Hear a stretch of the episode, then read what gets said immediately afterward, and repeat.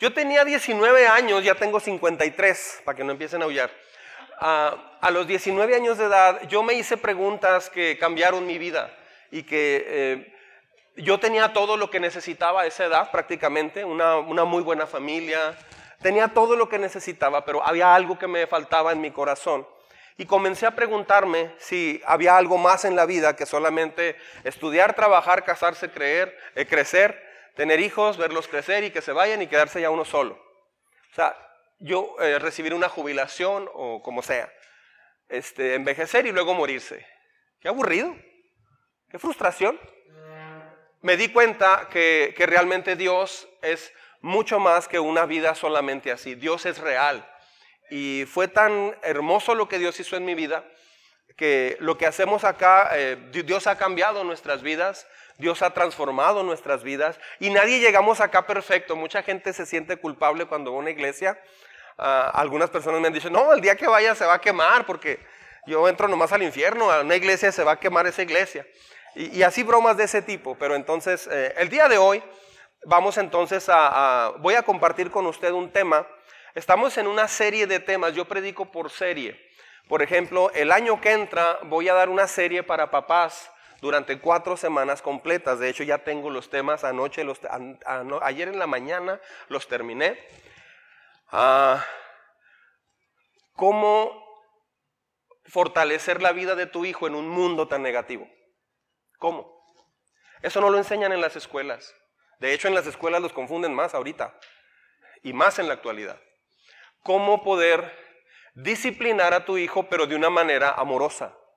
Cómo restaurar tu relación con tus hijos. Son temas que vamos a tocar y mucho de lo que hablamos acá es, es carácter. De hecho, el día de hoy vamos a hablar un tema que se llama, eh, la serie es cómo replantear mi vida. ¿Sabe qué es replantear mi vida?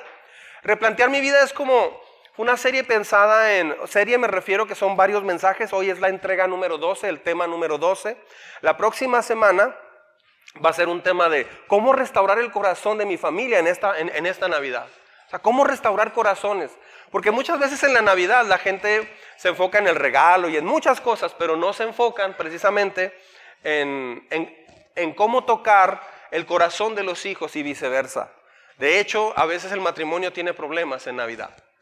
Y están haciendo el pavo, están haciendo los calientitos, calientitos o ponche este, tamales o lo que sea, pero pasa Navidad y hasta hay una frustración en mucha gente. A mucha gente le da mucha melancolía en Navidad también. Entonces el tema de la semana que entra es un tema muy importante. Va a ser igual en este lugar a las 11 de la mañana. Ah, mientras está la reunión de los adultos aquí, hay una reunión simultánea en el salón de enseguida para los niños. ¿Ok? ¿Estamos? Muy bien. Por última vez, para usted que viene por primera vez, relájese, no le vamos a pedir que se ponga de pie, ni que dé su nombre, ni que pase al frente, ni que ah, alguien no va a llegar y se le va a subir en caballito por atrás para orar por usted, nadie le va a agarrar de la cabeza y va a hacer, relájese, no va a pasar nada de eso, relájese, no voy a hacer ninguna pregunta en público, no voy a pasar entre las sillas a decir cosas raras, no, no, relájese, ¿ok? No va a pasar nada de eso, ¿sí? Todo el mundo cambió en cuanto dije eso, así como, ah, hasta voltearon al de enseguida, es todo. Ok, entonces, replanteando, el tema de hoy es replanteando la vida en la familia. Es un buen tema para el día de hoy. Replanteando la vida en familia. ¿You know familia? Ah, le iba a poner en familia con Chabelo, pero no me, no me llenó el ojo. Pero es replanteando la vida en la familia. ¿Sí? Vamos a orar para comenzar. ¿Qué les parece? ¿Sí? Señor, te pedimos que hables a nuestras vidas el día de hoy, te pedimos que nos ayudes a entender lo que no hemos logrado entender hasta el día de hoy.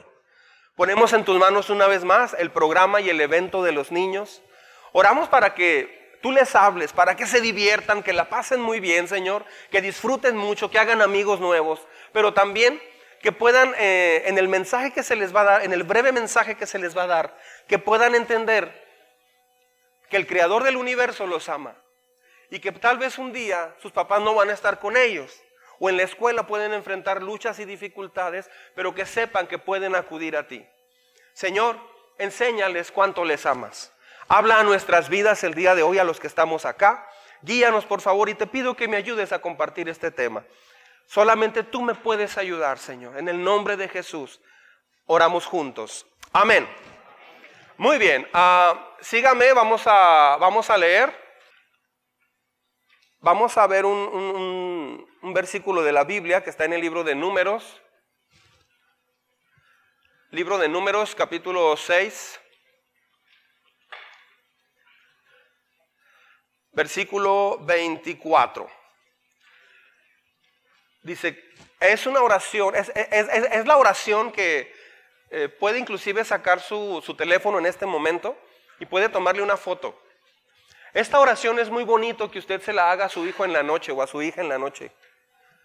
Es, fascinante hacer esta oración. Es una oración donde usted, que, que, se dio en la Biblia inclusive para bendecir a tu familia, bendecir a tus hijos. Es muy bonito en la noche decirle, ¿leemos juntos? Que el Señor te bendiga y te proteja. Que el Señor sonría sobre ti y sea compasivo contigo. Que el Señor te muestre su favor y te dé de su paz. Wow, una vez más. Que el Señor te bendiga y te proteja. Que el Señor sonría sobre ti y sea compasivo contigo. Que el Señor te muestre su favor y te dé de su paz. Qué hermoso, ¿verdad? Muy bien. Ah, la familia, cuando los niños están chiquitos, hace muchos años ah, hicimos un evento en fraccionamiento Vergel frente a la central camionera. Allí hicimos un evento de fútbol como iglesia cuando estaba la violencia muy fuerte. Pues qué dirá cuándo. Eh, bueno, en el 2012, cuando estaba muy feo, más feo que ahora, todavía, este, hicimos un eh, torneo de fútbol se, inscribieron como unos 15 o 20 equipos entre los jóvenes, había muchos jovencitos. Y, llevamos este, aguas, refrescos, llevamos comida, compartimos allí con, con, todos, hicimos un cierre, había más de 300 personas. En ese tiempo como iglesia éramos como 20 personas, o no, como 45 personas nada más, este, o poquito más, pero este, a mí me dio mucho sentimiento porque los papás decían, es que nuestros hijos se nos están yendo de las manos. Los que eran chiquitos de 5 o 6 años, ya, ya tienen 11, 12, 13, 14 años. Y siempre estaban con nosotros en las navidades, siempre compartían con nosotros. Pero una vez que ya entran a la secundaria, todo empieza a cambiar, nos los empieza a arrebatar la sociedad. Efectivamente eso pasa. La ternura de la niña o del niño de 5 o 6 años se termina cuando llega a los 14, 15, 16, 17, 18. Todo comienza a cambiar. De hecho, nosotros como iglesia, con el grupo de jóvenes, muchos jóvenes, bueno, aquí hay un grupo de jóvenes grande, pero hoy, hoy muchos no están aquí porque están sirviendo ya en el evento de los niños. Pero yo me he fijado que antes de que entren a la universidad, es crucial para nosotros enseñarles quién es Dios y, enseñarles un propósito en la vida. Si no hacemos eso antes de la universidad, se complica mucho y todo el ambiente de la universidad los afecta demasiado me he fijado que o, se acercan a Dios antes de la, de la universidad o después de la universidad. O sea, cuando ya graduaron, algunos hasta se casaron. De hecho, muchos adultos han llegado conmigo y me dicen, pues ya tengo 30 años. Yo fui a la iglesia de joven, pero ya ahora tengo 30 años y pues me casé, me separé o ya tuve ciertos problemas. ¿Por qué esperar? ¿Por qué, por, qué tener que esperar eh, a que suceda todo eso? Entonces, por eso el tema de hoy es replantear es que hemos vivido de cierta forma con lo que hemos sabido. Tal vez crecimos con las novelas o con las películas o con las redes sociales, con lo que cada quien supimos. Y eso es lo que hacemos en casa. Pero, ¿por qué no replantear nuestra vida? ¿Por qué tenemos que seguir viviendo como se está viviendo? Ah, yo a los 20 años dije, ¿y por qué tengo que hacer lo que todo el mundo hace? O sea, ¿por qué tengo que hacer lo que mis amigos hacen? ¿Por qué tengo que hablar como ellos? ¿Por qué tengo que pensar como todos? O sea, ¿por qué tengo que ser del montón? Y me di cuenta que ese montón de amigos que yo tenía, a la fecha, el que no murió eh, tiene alcoholismo, padece alcoholismo, eh, otros han muerto y la gran mayoría se han separado, se han divorciado. ¿Por qué? Porque siguieron un, un estilo de vida que aprendieron de nuestra sociedad, de nuestra familia misma inclusive. Pero ¿por qué tiene que ser así? ¿Quién dijo eso? Mucha gente, ¿ha oído esta frase? A mí nadie me va a decir cómo vivir. No es cierto, criatura del Señor. Todo el mundo te dice cómo vivir. Ah, te enseñan frases de, en la televisión, en el cine.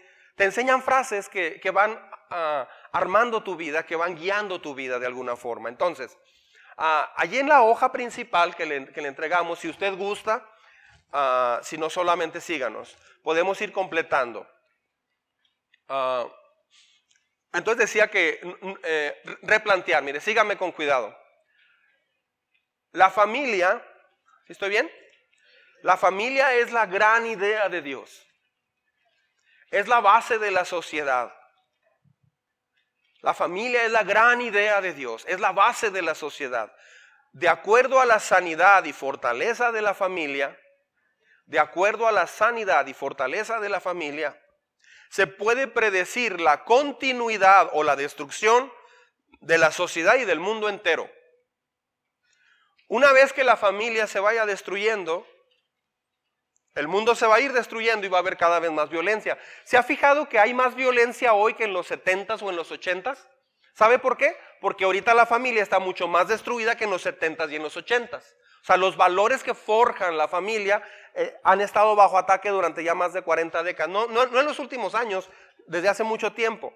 Entonces, quiero decirle lo siguiente, sígame con cuidado.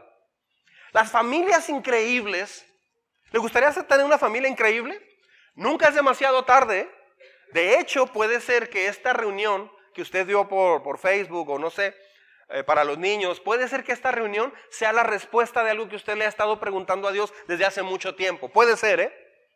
Las familias increíbles entonces le enseñan a sus hijos una cosa importante, que, los hijos no son el centro del universo.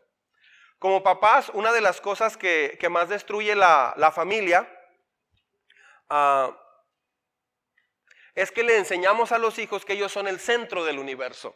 Y los niños o las niñas crecen, cuando digo niños me refiero en general niños y niñas, ¿ok? Ah, van creciendo con una idea muy, muy marcada de que soy el centro del universo y pensamos que eso es cariño y los echamos a perder. También las grandes familias, las familias increíbles enseñan a sus hijos que Dios los creó y tiene un plan para ellos. Típicamente les enseñamos que la universidad tiene un plan para ellos, pero las universidades no les van a enseñar la gran cosa. De hecho, el tener una carrera no es tampoco la gran cosa en la vida. Puedes ser un gran licenciado, doctor, tener maestría y estar echando a perder tu vida. Nunca la preparación académica es, lo, es todo lo importante, es una parte nada más. ¿Sabe qué es lo más importante? El carácter. ¿Por qué un matrimonio llega a un divorcio? Por el carácter. ¿Por qué los hijos se quieren ir de la casa? Por el carácter. Básicamente eso es. Entonces, las familias eh, comunes no hacen estas cosas. Las familias comunes se dejan llevar y enseñan a los hijos a que hagan lo que quieren porque son el centro del universo. Las familias increíbles sí lo hacen, les enseñan todo eso con mucho cuidado. Las familias destruyen o construyen, ¿sabía eso? A veces eh, podemos con la mejor intención echar a perder a nuestros hijos por nuestro carácter. Mucho de lo que hablamos acá cada domingo tiene que ver con el carácter. ¿Por qué? Porque el carácter es lo que va a forjar el futuro de tu hijo. El carácter de los padres va a determinar en gran manera el, futuro de los hijos. ¿Por qué? Porque los hijos van a aprender de lo que ven. Van a aprender de lo que ven.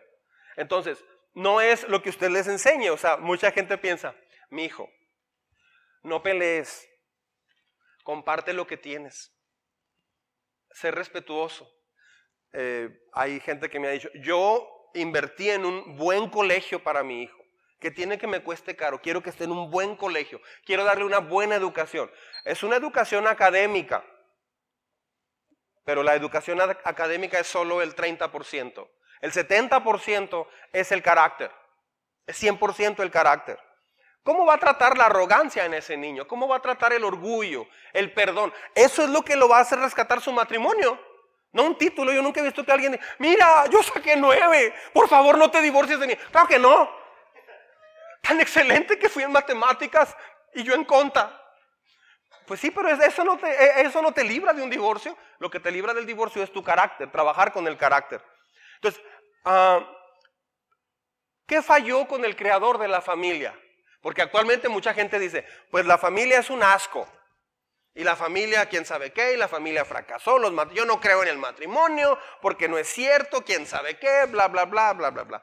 Ok, la culpa no es de Dios. La culpa no es de Dios, es de nosotros. porque no hemos seguido los principios que Dios instituyó. Entonces, cada, quien hemos hecho lo que hemos querido y hemos adoptado las ideas que cada quien ha querido. Entonces, no puedes culpar a Dios de destruir el planeta cuando estamos este, echando a perder el planeta. Ah, hoy la familia está en realidad en, extinción. ¿Por qué? Porque se está fracturando, se está quebrando. Si me ayuda, César, por favor.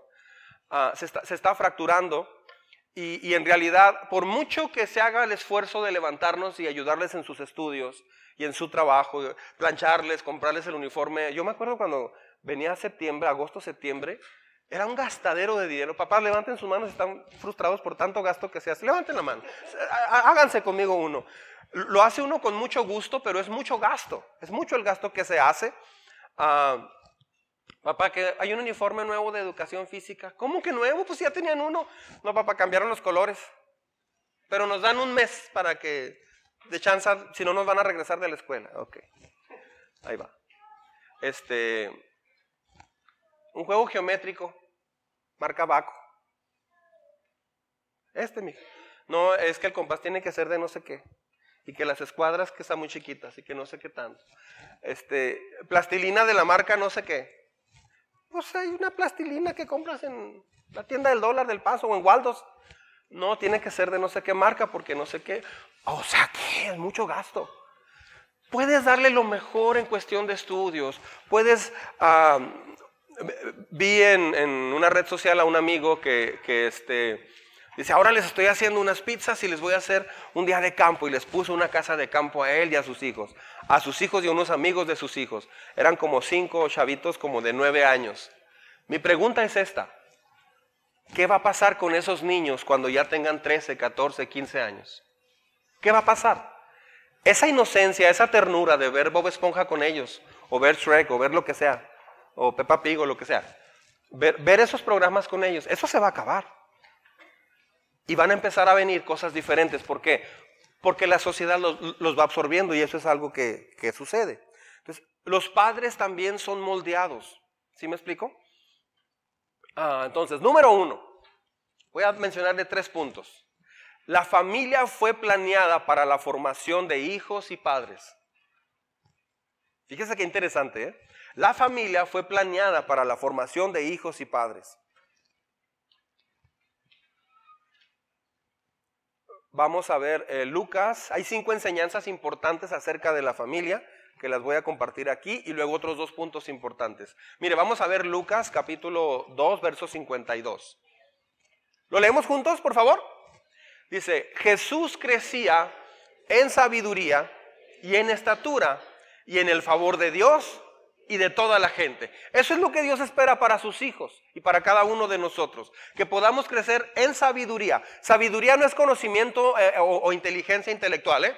Sabiduría no es saberse las tablas de, multiplicar, no. Sabiduría es saber entender qué es lo bueno y qué es lo malo. Usted puede conocer gente que tiene doctorado y, y está echando su vida a perder.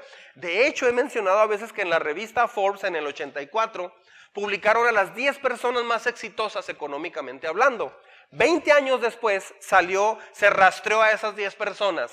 Cinco se habían suicidado y los otros cinco eh, estaban en bancarrota y su familia ni los podía ver en pintura.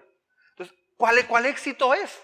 Se ha pensado que eso es el éxito actualmente, pero sabiduría es entender los principios que Dios enseña, saber discernir, saber eh, diferenciar entre lo bueno y lo malo. Entonces, replanteamos. Ahí está, si gusta completar conmigo. Hay que replantear esto. Aquí va. Las buenas familias animan a crecer, animan a crecer, crean una atmósfera de aprendizaje de por vida, crean una atmósfera de aprendizaje de por vida, se ayudan unos a otros a desarrollarse, ¿sí? Se ayudan unos a otros a desarrollarse. O sea, no se premia la actitud de eh, cuando le hacen bullying a uno de los hermanos o a la hermanita menor sino que se, trabaja en esta área. Alientan a descubrir los, dones y las habilidades, las cualidades. A veces se, hay burla sobre el niño que no sabe jugar fútbol, sobre, sobre el niño que no sabe batear bien en el béisbol y que no le llama la atención eso y está en la computadora todo el día o está en el teléfono todo el día. Y a veces se le sataniza por eso o a veces es al revés. Al niño que solamente quiere andar jugando, pero no, no le llama la atención mucho la escuela. Como papás tenemos que descubrir cuál es lo fuerte de ese niño. Tal vez no es los deportes, ¿eh? Tal vez es, es algo intelectual. Tal vez va a ser un ingeniero tremendo y no va a ser un deportista y lo queremos hacer deportista. ¿Por qué? Porque el papá está traumado porque no fue Leo Messi. El papá quiere, ándale, mijo, ándale, di, ¿qué mira, bobo? O sea, este, está tratando de enseñarle que, actúe como futbolista, que piense como futbolista, pero el niño va a ser un ingeniero. Tal vez va a llegar hasta la NASA. Entonces, a veces no, entendemos eso. Ah, entonces, tenemos que alentarnos. A veces ah, los hijos pueden venir y decir, es que no, me escogieron en el equipo de fútbol o, de básquetbol. No, no me escogieron. Y llega frustrado y, el papá toma una actitud y le dice, mi hijo, ¿cómo que no? Pues no juegas. A tu edad yo estaba en la selección. A tu edad yo hacía esto. Y los dañamos de una manera increíble. No, no compare su vida con la de su hijo. Papá, es que vamos a vender unas galletas en la escuela. Ay, mi hijo está en secundaria. Yo desde kinder casi lavaba carros, fíjate. Ya era operador de producción en primaria. Ay, sí. O, sea, este, y, a veces el papá se compara, pero vivimos en épocas diferentes. Tu hijo no tiene la culpa de haber nacido en esta época distinta. Tenemos que aprender entonces a comprenderlos. ¿Se da cuenta de lo que de lo que estoy hablando es puro carácter? A veces no somos comprensibles con los hijos y a veces les hacemos bullying en casa y ellos entonces cierran su corazón, no lo abren. Si no estás creciendo en tu familia, escucha bien, Dios creó la familia para que la familia se ayude y crezca por sí sola. Ah, ¿Qué hacemos aquí en la iglesia? Enseñamos principios y cómo hacer todo esto y en la casa Ah, si se fija el devocional que tiene en sus manos, viene a partir de la tercera página, viene este, lunes, martes, miércoles, jueves, viernes, hasta el sábado. ¿Qué cree que viene allí? Viene una reflexión e inclusive vienen preguntas también para que usted pueda ayudarse a, a, conocer cómo estamos, cómo andamos y quién somos en cuanto al carácter hacia nuestros hijos y hacia la familia. Son cosas que le van a hacer recapacitar. Es un repaso de este tema, pero se profundiza en otros también. Entonces, si no estás creciendo en familia, estás en una familia aburrida, porque debes de estar creciendo regularmente. Solo es, una familia que está atascada en la rutina, por eso, eh, eh, es esta serie, replantear la familia. ¿ok? Si no, si no has aprendido nada nuevo o has desarrollado algo nuevo, es porque ah, está como detenida, suspendida la familia. Y muchos papás piensan que es solo llevarlos a la escuela, proveerles de comida, de vez en cuando llevarlos a las pizzas o no sé, este, llevarlos de vez en cuando a la playa o a algunas vacaciones. Eso no es educar hijos. Eso es sobrellevar a los hijos. Entonces, la buena noticia es que en esta serie estamos replanteando justo eso. Hay algunas cosas que nunca vamos a aprender si no se hacen solamente en familia. No puedes aprenderlas en la escuela ni en el trabajo, solamente en la familia. De hecho, fíjese muy bien, ¿eh? sígame con cuidado todo el mundo. ¿Está conmigo? La mayoría de los problemas como adulto vienen porque de niños no los aprendimos bien. No estoy culpando a los padres, no estoy diciendo eso. Es que como papás en realidad hemos creído una mentira. Pues mira, tener hijos, pues más o menos ahí los va uno guiando, ¿no? Pero ¿cuándo tomamos escuela para ser papás? Nos preparamos para, para, ser ingenieros, para ser licenciados, para alguien que quiere ser oftalmólogo. Eh, eh, llegas a una maquiladora como operador de producción y te dan un entrenamiento. Te entrenan cómo hacer tal proceso. Y, una vez que te entrenan, pues ya estás haciendo eso. O sea, para todo recibes entrenamiento. ¿Y usted qué quiere hacer? Pues quiero salir a bolear zapatos. Ya ni se usa, yo creo, casi. Quiero salir a bolear zapatos. Te tienen que, entrenar primero. No te van a una certificación en boleados eh, zapatos del norte SASB, pero sí te van a enseñar una técnica. Lavar carros no es nomás lavar carros. Yo la primera vez que lavé el carro de mi papá, lo dejé todo goteado los vidrios, todo mal, porque yo no sabía. Fui aprendiendo a lavar los carros. Entonces, para todo tienes que aprender, pero para papás, como que no aprendemos, como que no nos metemos a eso. Mucho de eso lo tratamos acá los domingos. Carácter, ¿sí? Ah, la mayoría de las cosas que enfrentan los adultos se debieron de haber enseñado como hijos. La buena noticia es que pues estamos aquí para eso. Yo sé que usted está aquí por, por ese interés. Entonces, voy a mencionarle cinco cosas importantes que, que debemos tratar con ellos en casa. Inciso A. ¿Qué hacer con los sentimientos? Debemos enseñarles cómo tratar con los sentimientos. Muchas veces como no sabemos tratar con los sentimientos, ¿sabe qué actitud tomamos? Ay, sí, no sea chillón. Ya, ya, aguántese, ya, ya, ya. Pensamos que esa es la manera de tratar. Llegan, ¿por qué lloras? ¿Por qué lloras? Está llore y llore. ¿Qué tienes, mijo? Me sentí mal porque no me escogieron en el voleibol. Pónganse a jugar con sus amigos, no sea chiple. Por eso se te acaba el mundo. Porque se rieron de ti porque el pelo lo traías raro, dice, la niña. Mija, yo sí enfrento el mundo real. No tengo para la renta el mes que entra. Y tú estás llorando por esas tonterías. Espéreme tiempo. Ya ella se va a preocupar más adelante por una renta también. Pero ahorita su preocupación grande es esa. El barrito que le salió acá.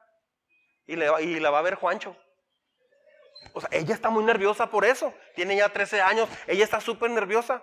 Se le rompió su, pantalón, su outfit, perdón. Se, le rompió y no, haya, anda frustrada por eso. ¿Qué hacer con los sentimientos? Debemos de enseñarles a tratar con ellos. Una familia saludable se enseña a identificar los sentimientos. Por ejemplo, se les enseña a expresar los sentimientos correctamente. Es que estoy triste por esto, por esto, por esto. Y lo escuchas y sabes que entiendo cómo te sientes. Y, te sientes así por eso. O sea, indague un poco más. Interésese por los sentimientos de su hijo o de su hija. Si el niño está todo el día callado con el celular, con la nana, que es el celular, y, no, pues nunca me dice nada. Es que no te dice porque tal vez no estás dando la plataforma para que él te pueda, te pueda decir. Por cierto, esta predicación siempre se graba y se va a subir el día jueves en YouTube y en el jueves en Spotify, ¿ok? Pero en YouTube, ¿cuándo lo subimos? El próximo domingo se sube a YouTube. Ahí nos puede buscar en Iglesia Cristiana del Arca, en YouTube, y ahí hay muchas predicaciones y muchos temas. Tenía que dar ese comercial por si las dudas. Ah, hay que enseñarles a lidiar con los sentimientos de culpabilidad. ¿Qué tienen? es que mañana tengo examen de matemáticas. O sea, cuando te proyectas, ¿no? Tengo examen de matemáticas. Eh, y luego, pues es que si lo reprobo ya no me voy a graduar de la secundaria. Y todos mis amigos, o sea, ¿qué hago? Pues estudia. Sí, pero y luego si no paso, ¿qué va a pasar? Y está bien frustrado y bien frustrado, ya tiene toda la semana preocupado y no ha estudiado nada, pero está preocupado. Entonces, necesita apoyo, necesita ayuda en esa área. Las buenas familias les permiten a los hijos ser honestos. Relájese, no haga un escándalo por las noticias que le den. Los niños de ahora dan noticias diferentes. Un día fuimos a la escuela Nicol, ya mencioné el nombre. Fuimos a esa primaria, fuimos a dar un tema, fui a, fui a dar un tema para papás y fuimos como iglesia, iba un equipo de personas. Eso fue hace como 12 o 13 años. O sea, como en el 2010 fue eso. Y estaban unos niños de cuarto de primaria en recreo. Y estaba una niña agarrada de un tubo dándole vueltas al tubo. Y alrededor estaban como unos seis niños tubo, tubo. Y la niña dando vueltas y moviéndose así. O sea, la niña contorsionándose súper mega sexy. Y si nos da risa. Pero ella lo estaba haciendo como un juego. Pasó una mamá y vio eso y se quedó así como que... Puso cara del fin del mundo la señora. Claro que sí, porque se ve normal. Entonces, se ve un juego, se ve normal, pero es brutalmente grotesco. Porque espérate siete años, ocho años o diez años a que esa niña crezca. ¿Qué va a pasar si no se le enseña qué va a pasar?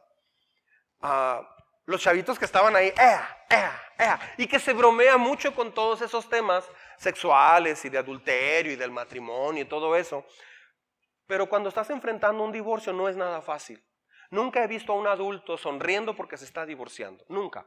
Siempre hay un dolor muy fuerte porque está pasando por una experiencia durísima. Entonces, eh, Relájese cuando su, o sea, abra mejor los canales de comunicación cuando su hijo le dé, le dé esas noticias. ¿Qué tienes, mijo? Te ves triste, Gerardito. ¿Qué tienes? Platícame. Órale. Vente. ¿Quieres unas papas? Yo te invito, vente. Platícame y siéntese con él. Muy bien, mijo, sí. Entonces amenazaste a la maestra con el cuchillo. Bien. ¿Qué más, mijo? Cuéntame. No. ¿Qué hiciste? ¿Y de dónde aprendiste eso? Sabandija. O sea, no tiene por qué explotar así, o sea, relájese porque lo más importante es enséñele la honestidad, pero que usted no va a explotar, no va a explotar con su honestidad. ¿Sí me explico? O sea, tenemos que aprender eso. Siempre educamos a nuestros hijos con mucho miedo. Mis hijas lo saben. Este, decían jugando, ya de mulas, ya más grandes, lo hacían jugando. Sí, no, quién sabe qué tanto, porque ya ves que este, pues nos dieron una plática y que no sé qué, y una amiga se escapó, se escapó con el novio. Ah, fíjense si, ay, qué bárbaro. Y mi esposa se quedaba, es que eso va a traer muchas consecuencias, ¿verdad? Y soltaban la carcajada a ellas porque lo hacían de mulas. ¿Yo no mulas? Lo, lo, hacían nada más así como para ya. Sabían que les íbamos a decir algo de todas maneras. Entonces, va a haber mucha información para los papás cuando les enseñas a expresar sus emociones, pero también cómo expresa usted sus emociones. En México son famosas las mamás. En el, en el, en el extranjero las mamás mexicanas son famosas por la teoría de la chancla.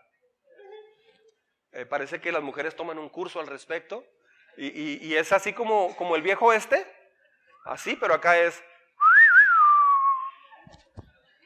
O sea, es, es, un reflejo rápido.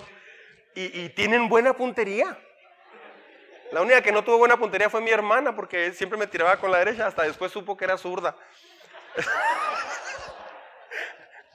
Cuando ya, ya supo, entonces ahora sí me dio. Este, entonces, las buenas familias permiten a todos ser honestos y expresar sus sentimientos, sus emociones. Ahora, el problema con los hijos también es de que los hijos a veces expresan sus emociones y sus sentimientos y sus anhelos, pero no aceptan corrección. Eso está mal también. Mamá, a ver, a ver. Te dije que me quería escapar con mi novio. Te dije que quería hacer lo que fuera con mi vida. Y sí, mi novio es mayor que yo 30 años, de hecho es mi profesor. Pero ¿sabes qué, mamá? O sea, te estoy abriendo mi corazón, solo respeta, ok, respétame ni que ocho cuartos. O sea, el, ocho, el, el hecho, el ocho, el hecho de que, de que te platique cómo está no quiere decir que no le puedes dar información, que no le puedes enseñar, que no le puedes corregir. Pero hay que aprender a corregir. A veces corregimos de una manera equivocada. Inciso B. ¿Cómo manejar conflictos? ¿You know conflictos? ¿Sí saben lo que es un conflicto familiar? Todo el mundo pone cara inocente. Mm, a ver, menciónenos porque no tenemos claro el... ¿Cómo manejar conflictos? Los niños necesitan ver a sus papás solucionando los problemas. Eso es lo que van a aprender. Van a aprender a solucionar los problemas como la mamá lo hace o como el papá lo hace. Si el papá se enoja, azota la puerta y rechina el carro cuando, patina el carro cuando se va, el niño va a decir, ah, ok, así es. Si empieza a levantar la voz uno cada vez más, cada vez más, o si sencillamente, ah, tu padre está loco, déjalo que haga lo que quiera. El niño va a decir, ah, entonces así son las mujeres. Mi mamá se refiere a mi papá así, como el monstruo del lago verde. Mm, ¿Ok? O, el papá, mi hijo, mi hijo, mi hijo, dígamelo a mí, su mamá está loca, acuérdese que su mamá está loca. Ah, ok, mi mamá es la loca entonces. Entonces el niño empieza, em, empieza, nada más no voltea a ver a su pareja mientras digo todo eso. Usted es normal, como si no, porque no diga, ándale, te hablo, no. No codee, por favor, relájese, todo el mundo acá. Este, los niños aprenden a solucionar los conflictos no en la escuela, no con sus amigos, en casa.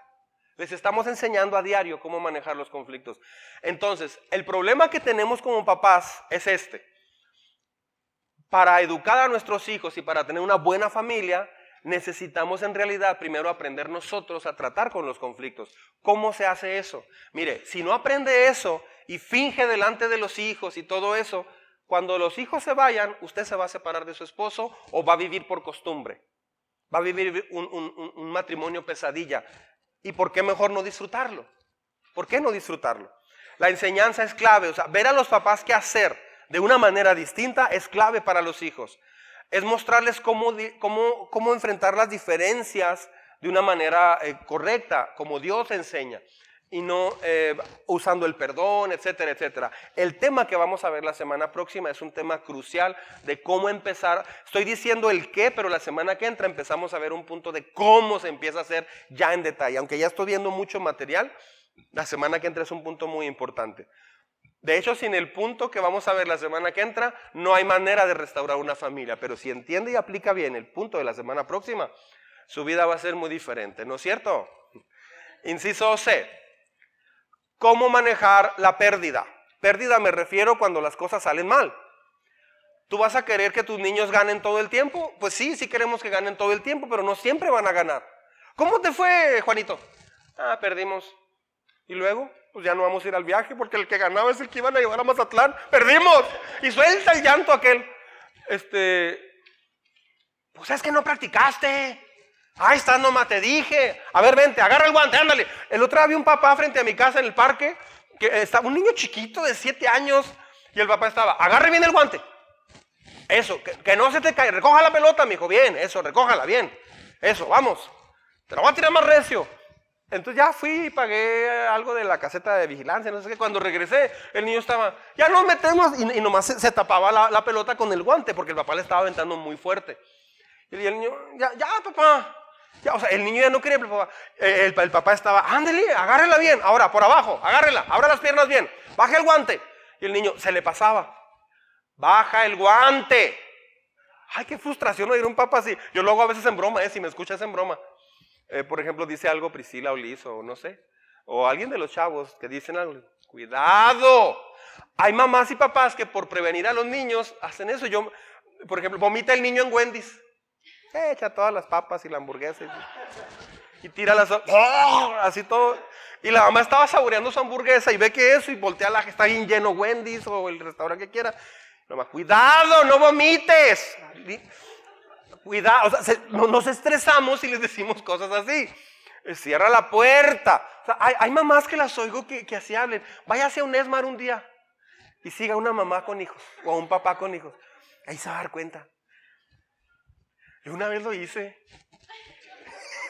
Es que iba a dar un tema para papás. Dije, voy a hacerlo. Y sí me empecé a acercar. Sí, pues andaba viendo el andaba con el café para todos lados porque es, el que iba a comprar.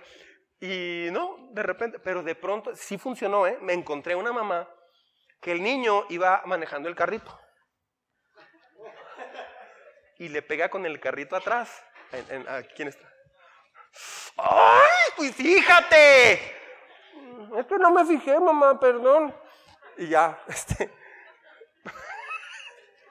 en lo que yo ahí le pegó dos, dos veces. Y ya dije, no, me, veo mal porque andaba lo más de mola así. me acercaba, es que la verdad andaba de Petro. Yo no, Petro. O sea, quería ver así como estaba la cosa. No, ya esto me dio pena y dije, Señor, no, ayúdala. Oré por ella en mi mente, Señor, ayúdala, así. Y ya me fui. Pero andaba en las verduras y como a tres pasillos escuché, ¡ay, que te fijes! ¡Ay, qué era! Ah, anda ya en las galletas la señora. y así andaba por todo el Esmar. O sea, no sabemos, cuando las cosas salen mal, no sabemos tratar el asunto como debe de ser. Ellos necesitan saber que el fracaso no los destruirá. Hay una frase muy buena que, que me gusta usar. ¿Sabes? Papá, es que estoy bien triste porque escogieron al hijo del entrenador que no juega bien y a mí no me escogieron que juego mejor. O sea, eso no se vale, papá, eso no es justo. Sí, sí, cierto. ¿Qué va a hacer? ¿Va a ir a pelearse con el entrenador y el director? Director, quiero hablar con usted. Espérese. ¿Cree que no va a enfrentar eso en la vida? En la maquiladora, en el banco, en el matrimonio, en cualquier parte. Eso va a pasar. ¿Sabes qué, hijo? Es injusto y es triste eso. Pero sabes, Dios es bueno. Y Dios es eh, perfecto. Dios es justo. El mundo es injusto, pero Dios es justo. Y con el tiempo, con el tiempo es increíble cuando, cuando le enseñas eso a tus hijos, cómo ellos van viendo con el tiempo, cómo Dios los hace así y los, los cubre atrás y los va guiando. ¿Sabía que Dios hace eso con los hijos? Cuando los papás creen eso y lo enseñan. Dios lo hace y es increíble. Sí van a enfrentar la injusticia, van a enfrentar la pérdida, pero en lugar de hacerse eh, como el defensor de sus hijos, porque es entender que no vas a estar siempre para ellos, pero Dios siempre va a estar con ellos. Enséñeles que Dios los ama y que a pesar de las injusticias, Dios va a estar allí. Inciso D. ¿Sigue conmigo? ¿Qué valores importan más? Ese es otro punto. ¿Qué valores importan más? Si en todas las hojas parece que estamos en un examen, ¿verdad? ¿Qué valores importan más? Es importante enseñar a nuestros hijos las tres tentaciones básicas. ¿Sabía que hay tres tentaciones básicas en el mundo? Tiene que ver con cómo te sientes, lo que haces y lo que obtienes en la vida. ¿Cómo te sientes actualmente? Lo que estás haciendo o lo que haces y lo que obtienes en la vida. En otras palabras, sexo, salario y el estatus, es decir, quién eres en la sociedad. Sexo, salario y estatus. Los niños se van a dejar llevar por cuánto ganan. Ah, no sé qué tanta sea la burla actualmente cuando alguien quiere, tiene la idea de casarse ah, sin haber estado con una persona sexualmente. Pero cuando yo me casé, mis amigos me hacían bullying, me decían que era algo bien ridículo y era anticuado. Pero yo entendí bien claro lo que dice Dios. Puede ser anticuado para la sociedad, pero para Dios no lo es. Me, estoy explicando. Hay cosas que para la sociedad son anticuadas, pero para Dios nunca lo ha sido. Entonces, por eso la sociedad a veces está como está. Entonces, inciso E, buenos hábitos. Esto es bueno. Buenos hábitos. Los hábitos determinan nuestro carácter. O sea, los hábitos, es, los hábitos eh, forman en realidad nuestra, nuestro carácter. Escuche bien. Si usted tiene el hábito de criticar, lo va a hacer frente a sus hijos también. O si no lo hace frente a sus hijos, si usted critica a la gente, mira ahí viene, la de la falda larga. Ah, cómo se ve rara con esa falda. Válgame, no pudo comprarse un pantalón mejor. O sea, es una persona que está criticando regularmente. Mm, frijoles más desabridos que hizo la señora. O sea, hay gente que es muy criticona. Ni lavó el carro este pobre y viene por la novia. Válgame. hay gente que critica mucho. Eso va a forjar su carácter. Hay personas que se enojan. el, enojo viene porque no se hace lo que pensamos. Entonces, la persona que se acostumbra a enojarse y se enoja muy fácil por todo, va a, eso va a forjar su carácter, va a ser una persona iracunda. Y en una de esas puede echar a perder muchas cosas en su vida. Entonces, ah, número dos, Romano. Las familias, o número dos, las familias extraordinarias tienen modelos. Esto me gusta. Las familias extraordinarias tienen modelos. ¿Sí? Vamos a ver otro punto de replantear. ¿Qué tenemos que replantear aquí? Aquí va. Sígame. Replantear. La iglesia, ¿ya lo tiene ahí? La iglesia enseña los principios fundamentales, pero a los padres les toca modelar estos principios. La clave principal es ser ejemplo en casa, no solo enseñar o saber el concepto. La iglesia enseña los principios fundamentales. ¿Puede leer conmigo? Pero a los padres les toca conmigo modelar estos principios, la clave juntos. La clave principal es ser ejemplo en casa, no solo enseñar o saber el concepto. ¿Y por qué tengo que ser ejemplo en casa? Porque eso va a cambiar tu propia vida también. Eso va a cambiar la vida de los hijos. ¿sí? Una de las marcas de una familia extraordinaria es que se ayudan a, crecer, como dije. Ah, es a través del ejemplo como esto se enseña. ¿Sí? Es a través del ejemplo como esto se enseña. Ah, ahora, ¿cómo se hace esto? Número uno. En el punto número uno, después de replantear, ¿cómo, cómo se hace esto? Bueno, se hace a través del ejemplo. ¿Sí? Es a través del ejemplo que esto se hace. Por, eh, ejemplo, válgame la redundancia. Ah, Juan 13, 14 y 15. Mire lo que dice. ¿Lo leemos en voz alta, por favor? Juan 13, verso 14 y 15. Pues si yo, el Señor y el Maestro, les he lavado los pies juntos, también ustedes deben lavarse los pies los unos a los otros. Aquí va.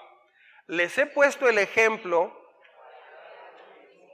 que yo he hecho con ustedes. O sea, les he puesto el ejemplo para que hagan lo mismo que yo he hecho con ustedes. O sea, tus hijos no quieren, nuestros hijos no quieren escuchar un sermón. No quieren escuchar un sermón, no quieren escuchar reglas solamente, quieren ver un ejemplo en nosotros. Entonces, si usted como papá dice, no, pues si hay que ser ejemplo, pues no, yo ahí mejor ya no le entro. No, es que ser ejemplo en realidad te restaura a ti. Ser ejemplo te sana. Es como cuando llega alguien de visita a la casa, no actúas igual cuando llega una visita que hace mucho no va. Te portas diferente. No sé si me está explicando. Ah si te visitan tu suegro, si te visita un tío, si te visita alguien, te comportas diferente. No actúas igual, no bajas todo despeinado, no bajas así en pijama mal, te arreglas más, recibes bien, hasta si puedes barres la sala o limpias, o sea, porque recibes visita. Es igual con los hijos, más que ahí sí pueden dar greñudo, pero con los hijos puede, o sea, el hecho de saber que tienes a alguien viéndote te ayuda mucho como persona, porque te están observando todo el tiempo. Ah, ellos quieren ver un ejemplo de cómo lo haces tú. Cuando una persona se enoja porque no tiene para dar un pago de lo que sea, o tuvo un problema en el trabajo, es que le fue mal en el trabajo, le dice el hermanito al, otro, le fue mal en el trabajo, ya no le hables. déjala porque nos va a pegar. O sea, porque saben que la mamá cuando le va mal el trabajo, el papá se desquita con los hijos. Entonces, ellos quieren ver un ejemplo de cuando algo sale mal, sigues comportándote igual, puedes amortiguar eso. Pero ¿cómo lo haces? Ahí es donde entra Jesucristo en tu vida. Ahí es donde Dios hace la diferencia en la vida del ser humano. Si usted lo trata de hacer, a ver, no me voy a enojar, voy a relajarme, voy a quitar el estrés en este momento, me quito el estrés, me quito la mala vibra y me revisto de paciencia. Ya. Hola niños. ¿Cómo están? ¿Da miedo? Da miedo entonces. Ellos, ellos, ellos van a conocer de Dios a través de las conversaciones que usted tenga con ellos. O sea, uh, Primero dijimos que ser ejemplo. Segundo, a través de las pláticas. Si no tienes conversaciones críticas con los hijos, o sea, donde se toquen temas profundos de problemas reales, ellos van a, van a creer lo que otras personas les dicen.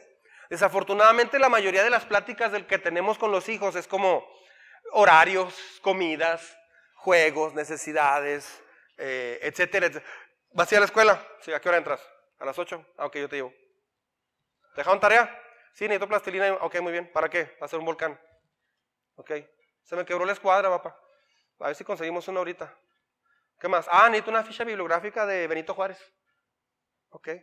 Y también de, de su jefa. De su jefa. De esa de la independencia. De Josefa, mi hijo. Ah, pues eso. Entonces, este, ya. Y esa es la plática. El lápiz. Se me, se me perdió. Te compré uno. Dame dos lápices. Toma, mijo, tengo dos lápices.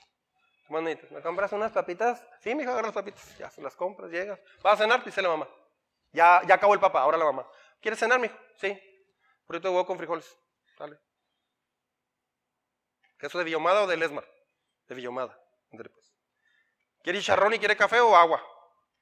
Quiero leche con chocomil. Pues, duérmase, mijo. Pues mañana a las 8, sale pues. Esa es la plática. ¿Cómo te fue el voleibol? Bien, ganamos. Ah, suave, todo campeón. Y ya. ¿Cuándo van a hablar de, la niña que le gusta o el niño que le gusta o, el miedo que tiene? ¿Cuándo van a hablar? Es que a nosotros muchas veces tampoco nuestros papás nos enseñaron eso. Y a nuestros padres tampoco les enseñaron eso. A, a, mi papá le quebraron un brazo con un bat. Mi abuelito. Así. Y por chamaco, y, le pegó, pero le, le dislocó el brazo.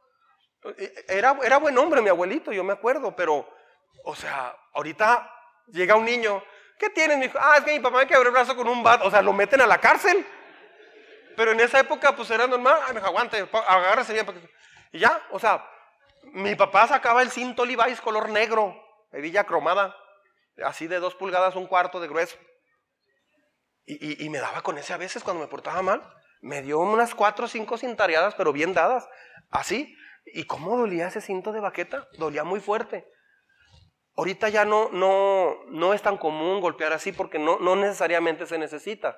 Pero, pero es lo que nuestros antepasados aprendieron. Era un, un estilo cultural. Ahorita estamos al otro problema, al otro extremo. Mi hijo, ¿a papi no se le contesta así? Ni a mami tampoco. No, ¿no le recuerdas el 10 de mayo a papá? No, mijo, es muy grosero de tu parte. Que lo hayas hecho con el director y los maestros no te da permiso de hacerlo en casita, mijo. Tenemos un círculo, un corazón donde estamos tú y yo. Y recuerda, sí soy tu papá, pero más que nada soy tu amigo, soy tu compa. O sea, háblame bien. Yo no te hablo así. Dale. Ándele pues, trae dinero. ¿Cuánto quieres? No, pues queremos ir al cine. Toma, 500 pesos. El papá piensa que esa es la forma. Lo está festejando. Papás, nunca permitan que uno de tus hijos le hable mal a su mamá. Nunca.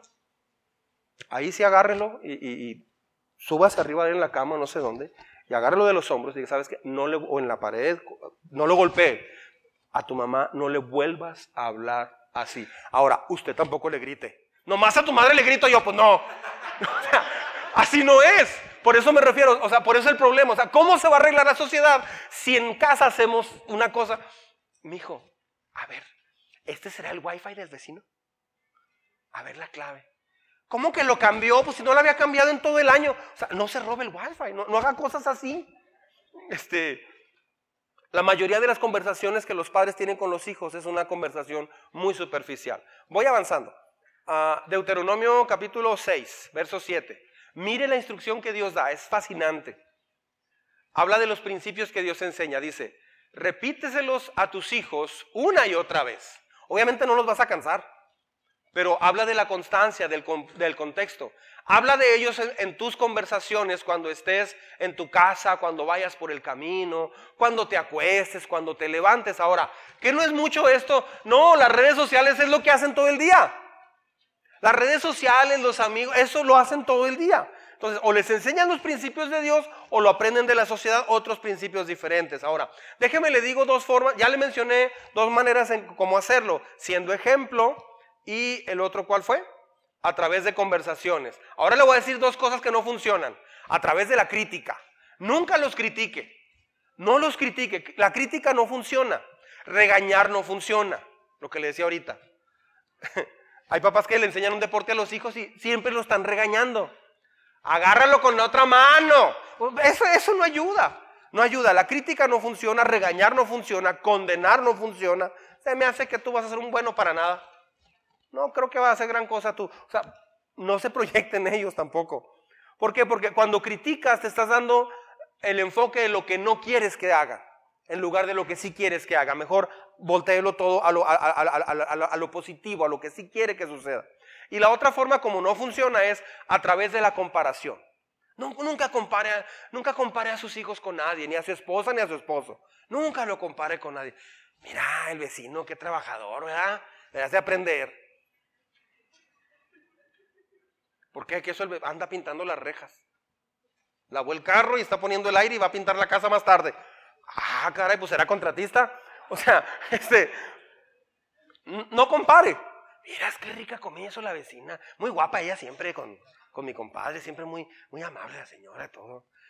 Muy arregladita. Y ahí está la pobre señora con los tubos y así con su máscara de aguacate. Es que tú me dijiste que me pusiera la máscara de aguacate. Pues sí, pero no con pico de gallo. Mira, traes ahí. La comparación no ayuda. A veces comparamos a los hijos con alguien más. No compare a los hijos con nadie más. Ellos son únicos. Dios los hizo únicos y Dios te hizo único a ti también. Ellos tienen un plan, Dios tiene un plan para ellos. Nuestro trabajo como papás es ayudarles a que descubran ese plan delante de Dios. Todo el mundo es único, no hay nadie como tú. Ah, y no le estoy diciendo a mi esposa, no hay nadie como tú. También se lo he dicho, pero no hay nadie como nosotros en ninguna parte del mundo. No son iguales. Puede haber gente parecida. De hecho, es letal comparar a alguien para cualquier relación. Es letal. Último punto. Familia y diversión deben ir juntos. Con esto termino. Familia y diversión deben de ir juntos. Antes de decir esto, escúcheme bien lo que voy a decir. Tal vez alguien se puede estar sintiendo culpable o mal y puede decir, entonces yo nunca fui una buena mamá o nunca fui un buen papá. Ese no es el punto, ¿eh? Yo sé que usted, Dios sabe que usted hizo lo que estuvo a su alcance con lo mejor que pudo.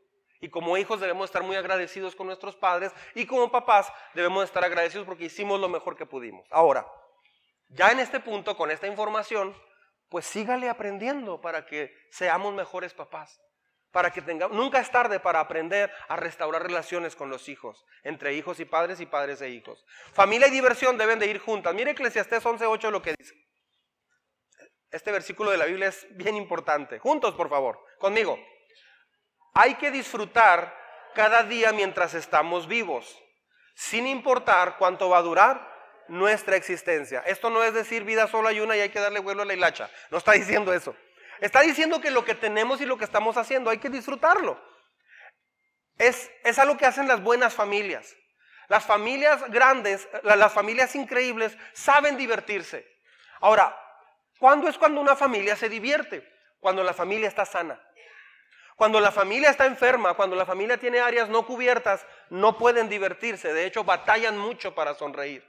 Típicamente son navidades muy serias, tristes, eh, donde a veces el alcohol es lo, que, es lo que predomina. ¿Por qué? Porque se trata de olvidar o se piensa que es el festejo, pero no se puede hacer nada prácticamente.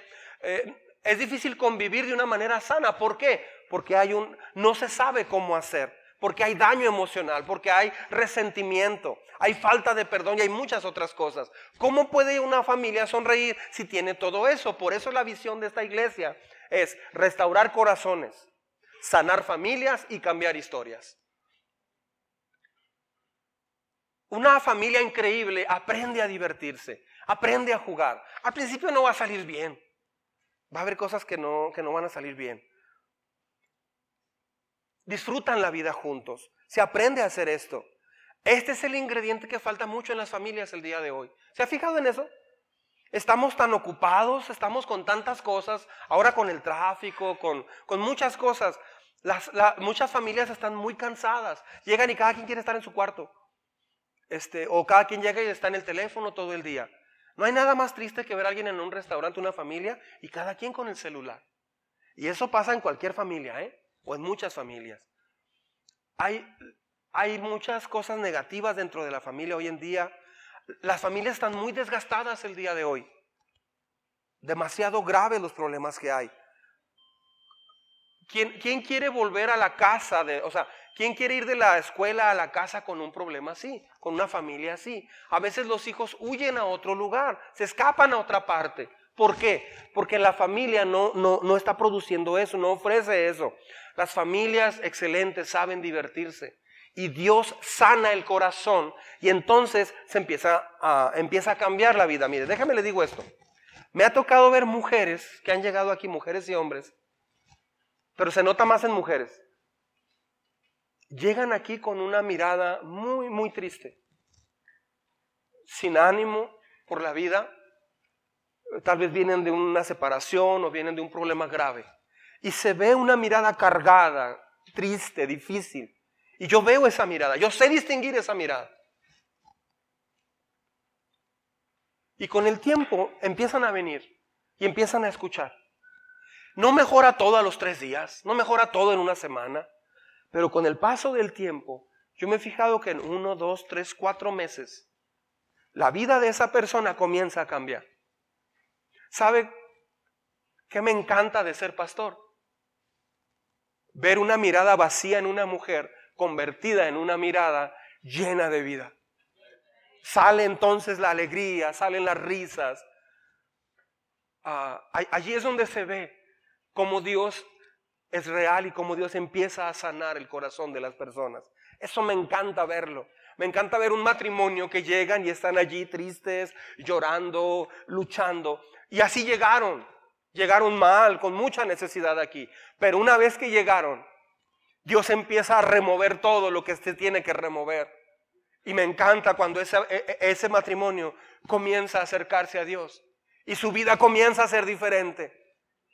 La Biblia habla de esto, cómo, cómo Dios sana eso. Jesús dijo, yo vine para que tengan gozo y que tengan alegría.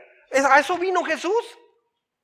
No necesitas hacer o, ponerte cosas en tu cuerpo para ser feliz. No lo necesitas. Yo no lo necesito. Porque Dios sanó muchas cosas que tenía que haber sanado en mí a través del tiempo. No sabes si tenemos la próxima semana o el próximo mes. Por eso hoy hay que, hay que celebrar lo que Dios nos permite vivir. Cuando mis hijas estaban creciendo, yo me enfoqué en hacia mi esposa y hacia mis hijas. Yo me puse una meta, recién casado. Yo dije, voy a tratar de hacerles cada día un día muy especial. No siempre lo hacía y a veces no les hacía un buen día. Pero en el carro, por ejemplo, yo trataba de platicarles algo fuera de, de lo común inventábamos algún juego, les platicaba algo. Ellas pueden dar testimonio de que yo trataba de decirles algo que las hiciera reír o algo que les, que, en lo que ellas aprendieran. Alguna enseñanza, les platicaba alguna historia. Una vez cuando yo estaba chiquito me pasó esto. ¿A poco sí? Sí. Y fíjate que, en serio. O sea, trataba de mantener su atención. Una vez íbamos de San Diego hacia Puerto Peñasco. Y íbamos en el desierto y nos toca la luna llena anaranjada, pero se veía al final de la carretera, parecía un de, película. ¿Ya vieron la luna? Estaban así. Sí. Yo no les cuento historias macabras, no, no, porque eso no, no ayuda. Hay una película que vi que se llamó El hombre lobo americano en París. En serio, sí. Y les iba platicando, pero al último terminamos riendo y todo. ¿Sabe de qué, de, qué me di cuenta? Yo traté de que, perdón por hablar de mí, solo estoy poniendo un ejemplo. No siempre me funcionó, pero sí me funcionó muchas veces. A veces un día pesado que tuvieron se relajaba por estar, por estar yo tratando de contar, de platicarles algo. Bromear, jugar, alguna palabra de motivación.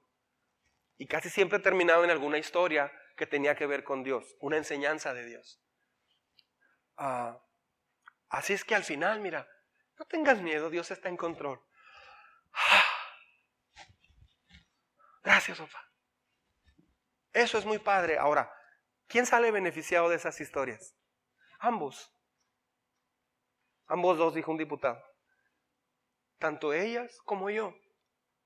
Porque al final yo me estoy predicando también a mí mismo. Yo estoy recordando ese ejemplo y me está ayudando en un día pesado para mí. ¿Sabe? La gente no recuerda lo que le dices cuando... La gente no recuerda, los niños no recuerdan lo que les decimos. Recuerdan cómo los hacemos sentir. lo importante no es todo lo que les tenemos que decir, sino cómo los hacemos sentir. Eso es lo más importante. No sirve que les digas versículos y les enseñes lo que Dios dice si los hace sentir mal. Ellos no recuerdan las palabras que decimos. Lo que recuerdan es cómo se sintieron en ese momento con nosotros en el carro. Una persona me decía, es que nosotros no tenemos problema. Nos subimos al carro y vamos desde Boulevard Independencia hasta la catedral sin hablar una sola palabra. Yo, ¿cómo? Sí, sí. Van los cuatro papás e hijos como momias. ¿Cómo que ninguna palabra? Tienes el tiempo contado. Es un trayecto larguísimo y con tráfico, alguien que se ponche ya es otra media hora. O sea, es mucho tiempo como para desperdiciarlo. Cuando menos piensas, ese tiempo se va a acabar. Por eso cada momento es muy importante aprovecharlo. Con, tu, pareja, con tus hijos, Aprenda a decirles palabras que animen, que restauren. ¿Eso cómo se hace? Lea proverbios en la Biblia. Haga el devocional que viene de lunes a sábado. Le va a dar material y va a poder decirle a sus hijos alguna historia. Todo eso no cambia una familia de la noche a la mañana, pero sí empieza a poner una plataforma increíble donde la familia se siente diferente. Y usted se va a sentir muy distinto con esto. Amén.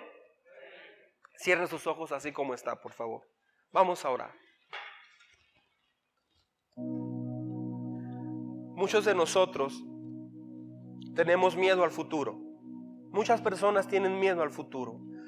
Yo por mucho tiempo de joven, yo tuve miedo al futuro. Mucha gente teme a lo que va a pasar más adelante. Eso es natural porque no tenemos el control del futuro. Pero ese miedo que se tiene al futuro hacia nuestros hijos y hacia nuestra familia, ¿qué no nos debería de llevar a tomar la decisión de mejor confiar en Dios? De poner nuestra familia en las manos de Dios mejor. Podemos no estar en control del futuro, pero Dios sí lo está en control. Él creó todo el universo. Él puede hacer desaparecer el universo en un segundo. Sin embargo, Dios está trabajando en la historia hacia un punto final. El día en que Jesucristo regrese a la tierra por segunda vez. Eso dice la Biblia. Y nada va a detener eso. De la misma manera en que Dios trabaja en la historia. La Biblia dice que Dios es bueno para con nosotros dice a los que lo aman. Dios no causa todo, Dios no causa la guerra, Dios no causa el cáncer, Él no causa la violación, ni el aborto, ni el incesto, ni el abuso sexual. Dios no causa mal. Nosotros somos los que causamos todo eso. Dios nos da la libertad para elegir y mucha gente escoge el mal. Pero no es el diseño de Dios, es la gente que decide hacer lo incorrecto. La Biblia dice que Dios hace que todo hombre para bien, aún las cosas difíciles hoy en día. Si usted se vuelve a Dios y confía en Él plenamente, aún lo difícil Dios lo va a poder voltear y hacerlo algo bueno. Dios puede tomar las piezas rotas de nuestra vida hoy y reconstruir nuestra familia, reconstruir nuestro corazón, restaurar nuestra vida, sanar nuestra familia. Si usted gusta,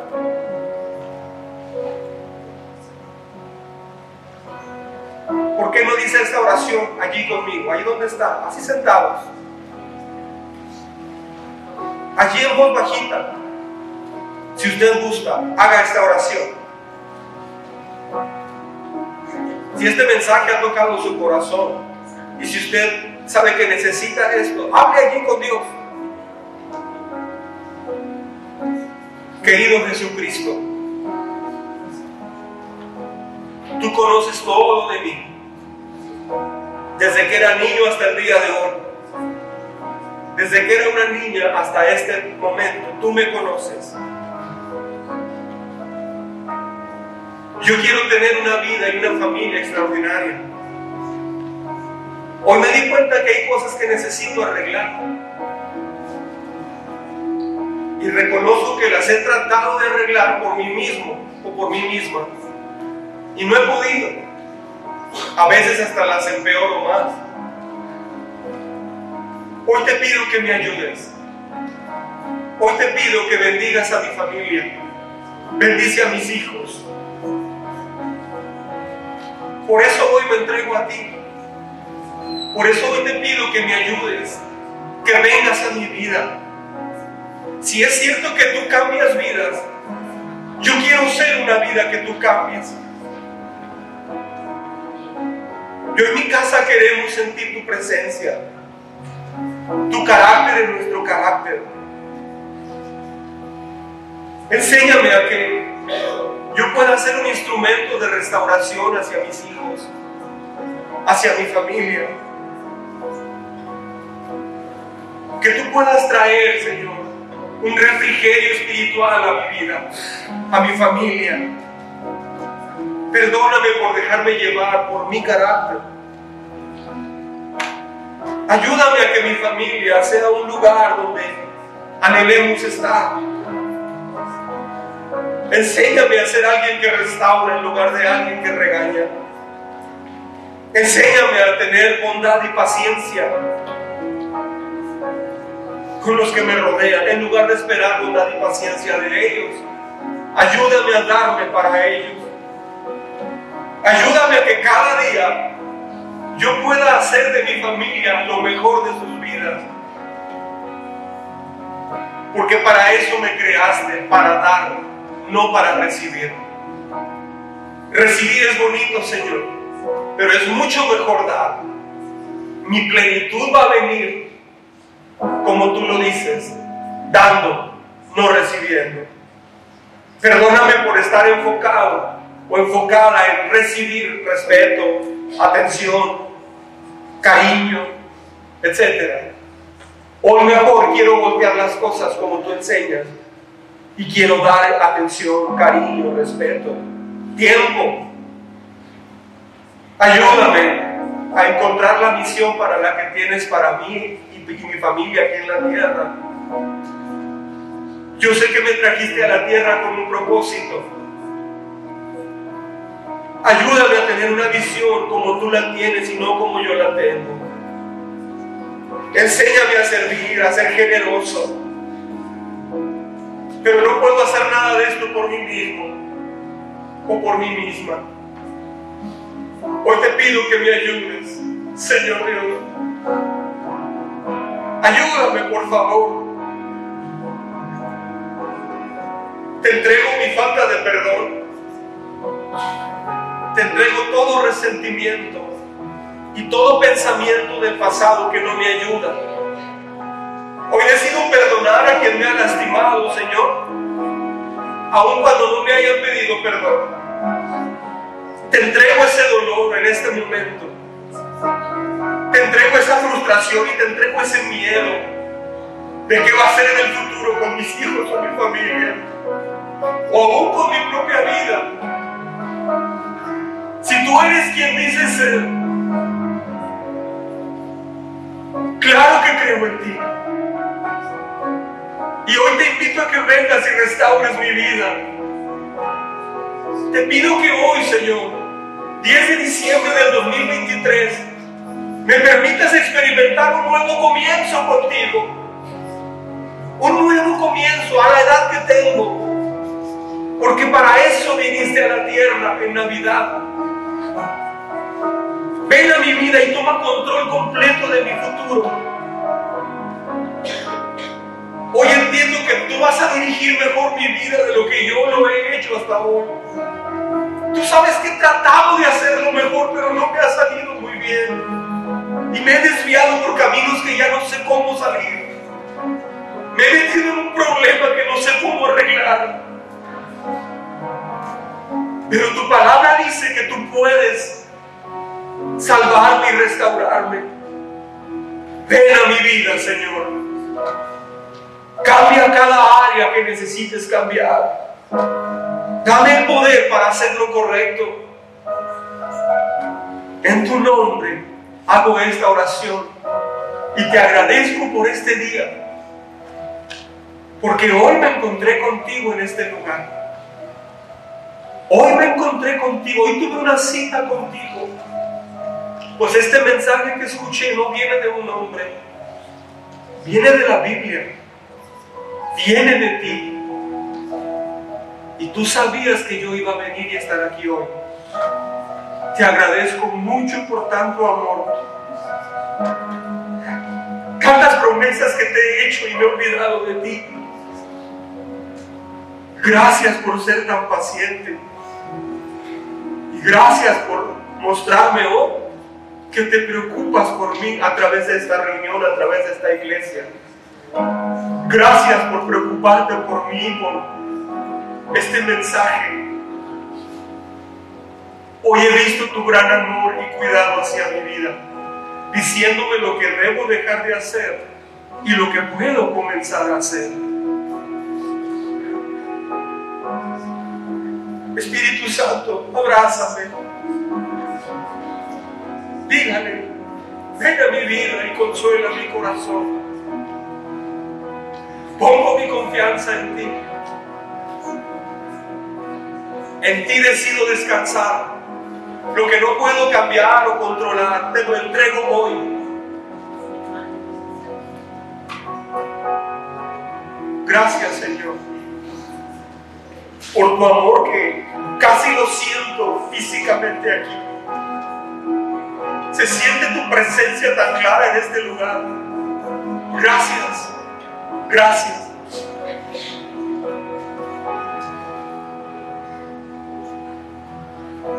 Gracias. Dígale ahí donde está, gracias. Dele gracias por su vida. Dele gracias por su pareja. Dele gracias por su soltería si está soltero o soltera. Dele gracias por, por donde usted vive. Dele gracias por el medio de transporte que tiene. Dele gracias por sus hijos.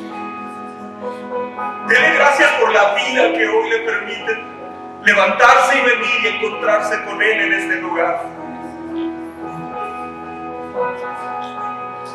Dele gracias por un nuevo comienzo hoy. Gracias Señor. En Cristo Jesús oramos. Amén. Amén. Dios es bueno, ¿verdad? Y que Dios es bueno.